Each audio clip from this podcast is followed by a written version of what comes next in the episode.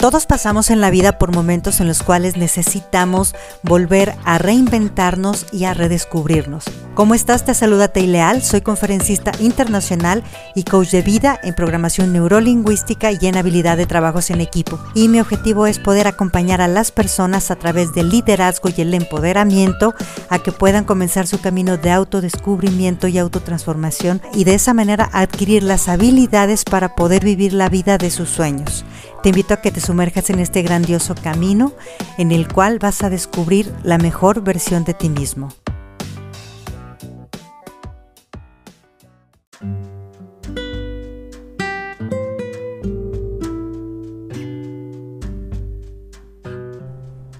Hola, ¿cómo estás? Te saluda Teileal en este nuevo episodio y quiero mostrarte una manera muy práctica, que no quiere decir que no cueste, para que puedas olvidar a una persona que fue parte de tu vida, que fue parte esencial, que ya no está porque no quiso, porque tú decidiste que no quisiera o porque sencillamente el destino ya los separó. Muchas veces llegan a mí, o la mayoría de las veces, personas que necesitan ese proceso para poder entender qué fue lo que sucedió y sobre todo cómo puedo dejar ir a esa persona, cómo dejarla partir, cómo la puedo olvidar. ¿Cómo le hago para dejar ir a esa persona? Lo primero que tenemos que tener en consideración es entender que la persona ya se fue, ya no está, independientemente de que sienta que no la haya podido dejar ir. Esa persona fue parte de tu vida y siempre va a serlo, aunque lo consideres un error, aunque haya sido muy bueno y después se portó muy mal, aunque haya sido muy bueno y se enfrió, aunque no entiendas qué fue lo que pasó. Esa parte de mi vida siempre va a estar. No puedo llegar con un borrador gigante y borrar una parte de mi vida. Pero lo que sí puedo hacer con ese pasado es encontrarle un nuevo sentido, aprender de él y agradecer lo bueno. ¿Por qué sigo yo atorado? Cuando seguimos ahí atorados es porque no hemos cerrado con la situación, ya que a veces nos confundimos, porque luego estamos empezando a pensar que necesitamos estar en contacto con una persona que probablemente nos hizo un daño, que nos maltrató, o tenemos que hablar con alguien que ya no quiere hablar con nosotros, y entonces yo empiezo a pensar que no es cerrado, que no es cerrado. El cierre de esa relación se dio cuando terminó. Lo que no ha cerrado es conmigo, porque no he sabido manejar esa situación porque no la he podido aceptar. ¿Qué quiere decir esto? Que no he podido encontrarme en paz con lo que ya sucedió y poder seguir adelante. ¿Por qué no puedo cerrar conmigo? Aquí entran varios aspectos. El primero es que probablemente es porque siento culpa hacia el otro o hacia la relación. Cuando yo siento que hubo algo que yo hice mal, se necesita pedir perdón. El perdón te libera, el perdón obra milagros. Entonces, si puedes hacerlo, hazlo. Pero si se te imposibilita hacerlo en persona o no puedes comunicarte ya con la persona, entonces lo que te recomiendo es que escribas una carta donde pidas perdón, donde escribas todo lo que sentiste y entonces en un acto de liberación, de meditación, de oración, como tú te sientas mejor, lee esa carta pensando que estás frente a la otra persona, pídele perdón y luego quémala y libérate. Ahora, muchas veces siento culpa hacia mí porque me empiezo a recriminar porque fui tan tonto, porque no me di cuenta, porque no no prevení las cosas, porque fui tan débil, porque me dejé, porque entregué tanto y empiezan todos los porqués. O sea, no interesa los hubieras. Recuerda, para mí es una frase que yo tengo es el hubiera es el tiempo presente del verbo ya te amolaste. O sea, ya no se puede hacer nada con el pasado. Entonces comienza a perdonarte. Y aquí te quiero regalar una frase. Perdónate por no saber lo que aprendiste después de que tuviste que equivocarte para aprenderlo. Si en ese momento estuvieras con las mismas condiciones, con las mismas circunstancias, con tu mismo nivel de aprendizaje, con tus mismas necesidades, te aseguro que hubieras hecho lo mismo, que hubieras tomado las mismas decisiones. Aquí no importa qué es lo que hice, sino que tomes una retroalimentación hacia ti y te des cuenta qué aprendí y qué es lo que voy a hacer de ahora en adelante, qué es lo que voy a dejar atrás. Y entonces comiences a liberarte. Otra de las situaciones por las cuales yo no puedo cerrar es porque no estoy conforme, porque todavía me siento herido y con esa herida busco que el otro me repare el daño. Aquí recuerda, el otro probablemente sí te hizo daño. son contadas las ocasiones en las cuales una persona con toda la intención obra mal, pero por lo general todos queremos hacer bien. Probablemente el otro hizo lo que hizo y te hizo daño, pero no por decir te voy a hacer un daño, te voy a molar, sino sencillamente porque estaba buscando sus propios beneficios y dentro de su egoísmo no pensó en ti, dentro de su egoísmo se olvidó de lo que te había prometido, dentro de su egoísmo no pudo valorar, pero estaba pensando en ti, no estaba pensando en, hacer, en, sí mismo, perdón, no estaba pensando en hacerte un daño a ti. Aunque haya sido injusto, la mayoría de las veces el daño no lo va a venir a reparar el otro. ¿Qué te puede hacer pensar que si en el momento que estabas bien con esa persona no tomó en consideración qué es lo que querías, qué es lo que te dijo, cuáles eran tus necesidades, qué te iba a doler, ahora que ya lo hiciste lo va a hacer? Y mucho más si probablemente se encuentre feliz y campante. Aquí lo que yo tengo que hacer es guardar mi dolor, mi orgullo y empezar a ver por mí. Empezar a darme cuenta que el otro no me va a reparar. Y si yo sí necesito una reparación, me la tengo que dar a mí mismo. No puedo entregar mi, paz en el bolsillo del otro y esperarme a ver si el otro se da cuenta, a ver si al otro le interesa, porque entonces voy a entregar toda mi felicidad y el tiempo que me quede de vida en manos de otra persona. Aquí tu vida está en tus manos, necesitas recuperarte a ti mismo. Otra de las situaciones en la cual por cual yo no puedo estar en paz y tener ese cierre conmigo es porque al terminar se me ofendió. Me dijeron que yo era un tonto, que yo no era basura, que nadie me iba a creer así, que si me diera cuenta que porque como yo soy no me merezco amor y entonces yo me la compré y me la creí. Aquí estoy hablando de una falta de autoestima. Cuando quedamos con la sensación de estar rotos, muchas veces inconscientemente buscamos que quien nos rechazó, que quien nos dijo que no valíamos la pena, que éramos basura, reconozca todo el bien que le dimos y los esfuerzos que hicimos por hacer que algo funcionara, por estar en nuestro mejor momento, que reconozca que sí somos buenas personas. Y el esfuerzo que hicimos porque siguiera caminando algo que ya estaba roto desde hacía mucho tiempo y que tal vez desde el principio no quisimos ver, esos focos rojos que nos decían que la situación no iba a funcionar. ¿Para qué lo hago?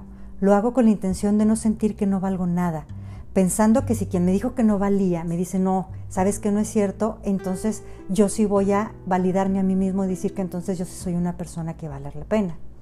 Aquí quiero que tomes conciencia de algo. Lo que estaba roto era esa relación, no tu persona. Aunque hayas tenido errores, aunque tengamos defectos que todos los tenemos, no estás roto. Sencillamente tenemos que aprender a funcionar de una manera diferente. Piensa en ese momento, cuando proyectaron todo su enojo, su rabia hacia ti, cuando despotricaron y te hicieron pedazos. Piensa esto de esta persona. Cuando no somos capaces de aceptar que tenemos miedo a reconocer que una relación llegó a su fin, que no cumplimos con lo que prometimos porque no teníamos la capacidad de hacerlo, que por lo mismo no vimos las necesidades de la persona que estaba con nosotros, que no podíamos sostener con honestidad lo que un día dijimos que íbamos a cumplir, en vez de mirarnos con humildad y decirle al otro con franqueza, perdóname, no lo puedo cumplir, perdóname, yo no puedo hacer esto, cuando esa persona no tiene la capacidad de responsabilizarse por no poder cumplir una promesa, esa persona es una persona que tiene falta de autoestima y está débil. ¿Y qué es lo que va a hacer? Va a empezar el juego de culpar al otro porque tú no me entiendes, porque tú no aceptas mis necesidades, como no las reconoces, cuando tú ni siquiera las conoces y cuando tampoco toman en cuenta las necesidades de esa persona y empiezan a culpar. ¿Para qué? Para no sentirse más menos de lo menos que ya se sienten por lo incapaces que han sido de no llevar a cabo bien una relación. Culpar despiadadamente con juicios y sentencias degradantes a quien en muchas ocasiones no conocía ni siquiera la historia que te cuentas, las intenciones ocultas que tenías y lo que querías tú conseguir y como cereza de pasar le decimos que es algo que no vale la pena, es algo muy cobarde. Pero deja que la cobardía se quede con la persona que es cobarde, no te la compres ni la elijas para ti. ¿Tú crees que será justo proyectar la frustración que siento yo hacia mí mismo, de no poder mantener mi vida en equilibrio, de no ser una persona que se ama, que se quiere y se respeta? Responsabilizar a otra persona que es tu espejo, ¿tú crees que sea justo? Tú fuiste nada más un espejo de esa persona y lo que te está diciendo es lo que se está espejeando, lo que está viendo que hay en él y que probablemente él lo está viendo en ti y te lo quiere proyectar a ti. ¿Para qué? Para no sentirse tan mal, para no sentirse tan caca, para no sentirse tan menos. Esas personas, recuerda, tienen una baja autoestima y se sienten mal. ¿Y qué es lo que hacen? En vez de trabajar en estar bien, quieren hacerte sentir más mal a ti y ponerte abajo de ellos para que ellos se sientan tranquilos y de esa manera sienten que pueden tener paz. Han llegado conmigo muchas personas a querer sanar la eterna pregunta de, es que no entiendo qué fue lo que pasó, o sea, ¿en qué momento? Cuando lo que estaba ocurriendo pasaba muchas veces en una realidad lejana que ni siquiera ellos conocían, que era imperceptible y mucho menos entendible. Y todavía les rematan con la cosa de que es que tú nunca me entiendes y nunca viste por mí. O sea, ¿qué es lo que tengo que entender? La invisibilidad, las cosas que no están en mi punto de visión, las cosas que no me aclaraste. Ojo, porque probablemente estamos en una parte en la cual nos quieren culpar de algo que ni siquiera sabíamos que estaba pasando. Y tratando de entender el porqué de esa eterna pregunta, las personas llegan a la conclusión equivocada de que tal vez yo no sirvo para amar, tal vez hay algo en mí que hace que todos me rechacen, porque siempre me pasa lo mismo, probablemente estoy equivocado, probablemente estoy roto, probablemente estoy fallado, probablemente no funciono como persona, tal vez no me merezco el amor, tal vez no soy suficiente. Y ahí es donde nos empinamos y nos quedamos abajo.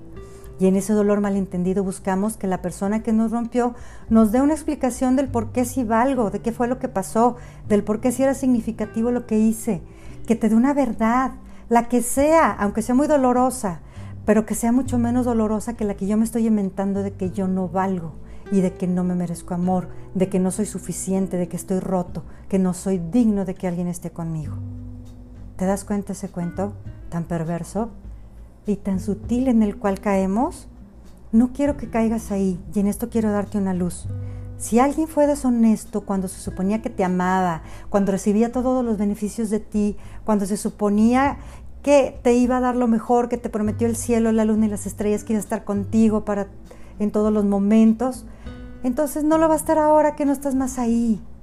No lo va a estar más ahora que ya se dio cuenta que él es poca cosa o ella es poca cosa. No lo va a hacer ahorita que se siente chiquito. Entonces no estés buscando ahí. No busques respuestas en quien te ha condenado, porque ese condenador lo que va a buscar es justificarse siempre cada vez más e incluso castigarte por sus propios errores. Entonces pon una barrera, pon un alto y pon espacio y date cuenta que es el momento de amarte a ti, de juntar tus partes rotas, de pararte y de partir con la grandeza de tu ser, enjugándote tus lágrimas y diciendo con toda la elegancia y con toda la gallardía de tu ser, muchas gracias, que Dios te bendiga y que encuentres lo que siempre has estado buscando. Recuerda, tú jamás vas a encontrar restauración al lado de aquellos que te rompieron y empieza ese camino de autorreconocerte, de valorarte.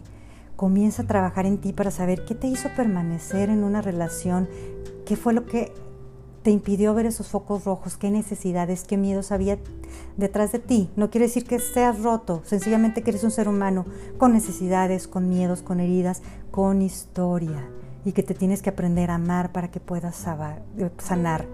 Y sobre todo, ¿qué es lo que hizo en ti que aceptaras esas sentencias sin ni siquiera cuestionarlas y reconocer que también no somos perfectos y que la sombra que la otra persona proyectó en mí encontró una resonancia en mí. ¿A qué se debe eso? Y empezar un proceso de amor y de sanación hacia nosotros mismos. Es en este momento en el cual yo te recomiendo que pidas ayuda, pide un coaching, pide un acompañamiento, estate con alguien que te pueda ayudar a ver un punto de vista diferente a ti regálate ese proceso en el que no te vayas a quedar atascado en el pasado, porque luego también nos quedamos enclochados atrás y no salimos y no salimos y no salimos. Ya, libera eso, pero empieza a pensar qué es lo que yo sí quiero. Y busca a alguien que te ayude a proyectar lo que sí quieres, el cómo sí se pueden hacer las cosas, cómo puedo fortalecer mis debilidades, cómo integro nuevas herramientas, cómo recupero mis sueños, cómo recupero esa vida maravillosa que tenía antes de que esa persona llegara a mi vida. Y saber que tienes mucho, que vales mucho y que puedes todavía mejorar mucho desde el punto de, partida ya grande que tú eres, que te mereces realizar tus sueños y sobre todo que eres suficiente, que eres digno de amor, que te mereces ser feliz. Solo entonces así podrás redescubrir tu magia, integrar tus sombras y de ese modo poder volar más alto. Así que yo te invito a que te regales amor, ¿Y cómo le puedo hacer entonces, regresando a la pregunta original de cómo le hago para no recordarla? Y aquí hay unos puntos muy básicos.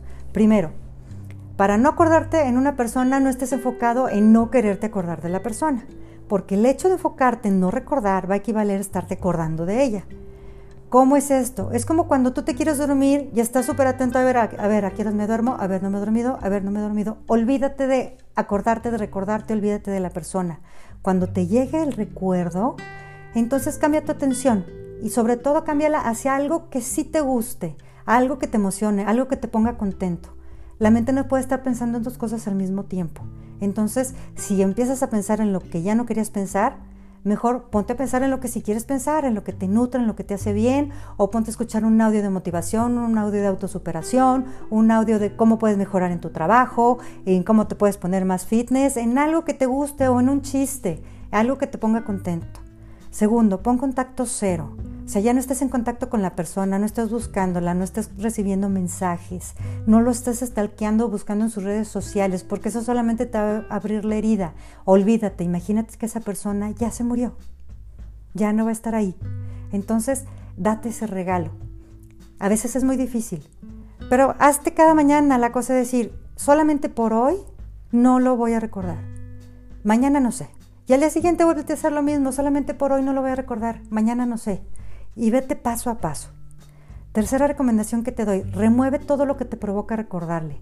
Quita las fotos, quita las cartas, este, todas las canciones que se decían, trata de no ir a los lugares donde estabas, trata de no estarte tú mismo poniendo en donde te recuerdes. No entres en información que te haga recordar a la persona o a tu dolor. ¿Qué es lo que hacemos? Cuando estamos dolidos, oímos canciones de dolor. Cuando estamos perdidos, sentimos canciones en las cuales sentimos que no valen nada. Empezamos a ver videos, empezamos a ver películas, empezamos a ver textos. Piensen qué es lo que sí quieres sentir y entonces busca la información que te ayude a conectarte con eso que sí quieres sentir. No pienses que tu vida se fue a la basura. Tu vida era maravillosa antes de que conocieras a esa persona. No tiene por qué no serlo ahora. Esa persona estuvo por un evento, por un tiempo nada más, probablemente sí fue muy bonito, pero tú antes también eras feliz. Luego con esa persona pudiste ser feliz y ahora en otra condición también vas a poder feliz. No hay evidencias de que no puedas ser feliz. Y si esa persona estuvo nada más un momentito, no tiene por qué significar toda tu vida. Y recuerda que es el momento de centrarte en ti de construir tu mejor versión, de amarte, pero sobre todo de disfrutarte, de darte cuenta del ser maravilloso y valioso que eres, de lo padre y lo bonito que es estar contigo y de volver a retomar tus sueños. Y finalmente te quiero recordar que la única persona que va a permanecer contigo en toda tu vida eres tú. Así que dedícate a ser tu mejor amigo, tu protector, quien más te ama, y no dejes en la mano de otra persona la responsabilidad de llenar esos vacíos que necesitas llenar tú mismo. Así que amarte, apapacharte, ya pasó.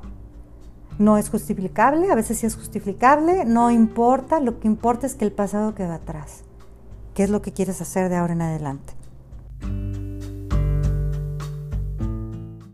Si quieres lograr ese cambio maravilloso tanto en tu vida personal como en tu empresa, te invito a que vivas coaching. Programa tus sesiones y alcanza tus sueños más grandes.